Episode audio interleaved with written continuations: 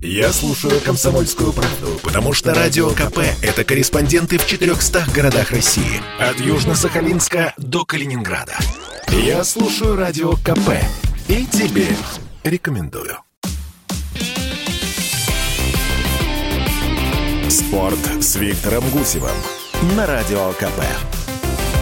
Снова Месси или Криштиану Роналду? Впервые Левандовский или Бензима? А может, юный Мбаппе? В споре за золотой мяч есть сразу несколько вполне реальных вариантов исхода. Совершенно ясно только одно. Заветный приз лучшему футболисту года снова не достанется вратарю. Здравствуйте, меня зовут Виктор Гусев, и мы на радио «Комсомольская правда» говорим о спорте. Джан Луиджи Донарума был признан не только лучшим голкипером последнего Евро, но и вообще лучшим игроком турнира – Чемпионат Европы был главным соревнованием, по крайней мере, на нашем континенте в уходящем году. И, казалось бы, флаг в руки вратарю сборной Италии. Получая золотой мяч, и все, конец неприятный для футболистов его амплуа традиции. Нет, в числе претендентов мы не видим ни его, ни вообще какого-либо голкипера. А значит, Лев Яшин еще как минимум на год останется единственным вратарем в истории футбола, которого однажды назвали лучшим по итогам мирового сезона. Случилось это в далеком 1963 году. Голкиперу московского «Динамо» сборной СССР было 33. Как, кстати, сегодня уже упомянутым Левандовскому и Бензима. Тогда многие удивились, ведь Яшина сразу после неудачи нашей команды в Чили Замечу, друзья, что неудачей назвали поражение в четвертьфинале чемпионата мира. Так вот, тогда именно его обвинили в проигрыше чилийцам.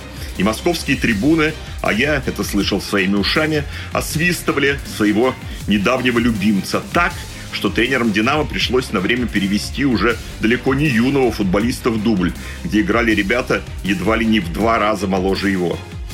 Золотой мяч в этом смысле стал неожиданным спасением – и подтверждением того, что мировой футбол не только не имел претензий к Яшину, а продолжал славить его за Олимпиаду 56 года, чемпионат мира 58 конечно же, за Кубок Европы 60 -го года, и вообще не заметил его якобы ошибок в Чили – а блестящая игра в воротах сборной мира на юбилее английской футбольной ассоциации и в матче Европейского кубка против Италии, когда Лев взял пенальти от легендарного Сандра Мацолы, просто дополнили великолепную картину.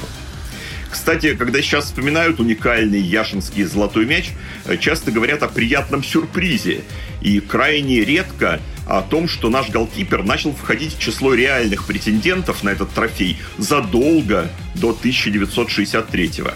Уже по итогам первого голосования в 1956 году, когда приз только-только был придуман, Яшин занял пятое место. Замечу попутно, что на 13-м тогда оказался 19-летний Эдуард Стрельцов. Правда, получивший всего один голос, но это не важно. Лауреатом, между прочим, тогда стал великий англичанин Стэнли Мэтьюс, в 41 год, друзья.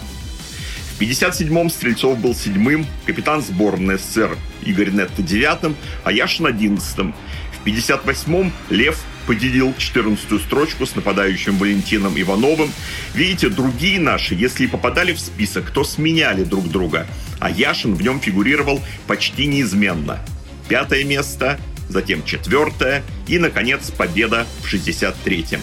Замечу, что в списке лучших его фамилия оставалась и после, в 64-м, 65-м и 66-м, когда уже почти 37-летний вратарь блестяще сыграл на чемпионате мира в Англии. Все это время другие великие голкиперы только облизывались на золотой мяч. А Мануэль Нойер, Каспер Шмейхель, Тибо Куртуа продолжают это делать и сейчас. Очередной золотой мяч будет вручен в понедельник, 29 ноября в Париже – Пока же Роберт Левандовский снова забил великолепный мяч. Вчера в падении через себя в Киеве. А тема вратарей неожиданно оказалась весьма существенной для наших клубов на этой неделе играющих в Еврокубках. Вчера «Зенит» в Лиге чемпионов вышел на поле в Мальме без травмированного Станислава Крицука. И уже первый удар в створ ворот, заменявшего его Михаила Киржакова, позволил шведам открыть счет – а вот их голкипер взял пенальти от Артема Дюбы. в самом конце пропустил тоже пенальти от Ярослава Ракицкого и 1-1, а Киржаков так больше в игру и не вступил. Локомотив, который в четверг в Лиге Европы примет римский Лацио, не сможет рассчитывать на стража ворот сборной России Марината Гилерми. Он получил травму по ходу игры против Ахмата и теперь пропустит несколько матчей. И только «Спартак» сегодня в рамках того же турнира, тоже дома, играющий тоже с итальянцами, похоже, окончательно превратил недавнего дублера Александра Селихова в основного голкипера. Он и займет место в воротах против Наполи. В состав готовы вернуться после дисквалификации Руслан Литвинов и Зелимхан Бакаев. Остается надеяться на то, что они хорошо отдохнули, и на то, что красно-белые дадут бой лидеру чемпионата Италии, у которого, напомню, в конце сентября сенсационно выиграли в гостях, и у которого из-за травмы в Москве сегодня не будет капитана Лоренцо Инсинье. К чему все придет?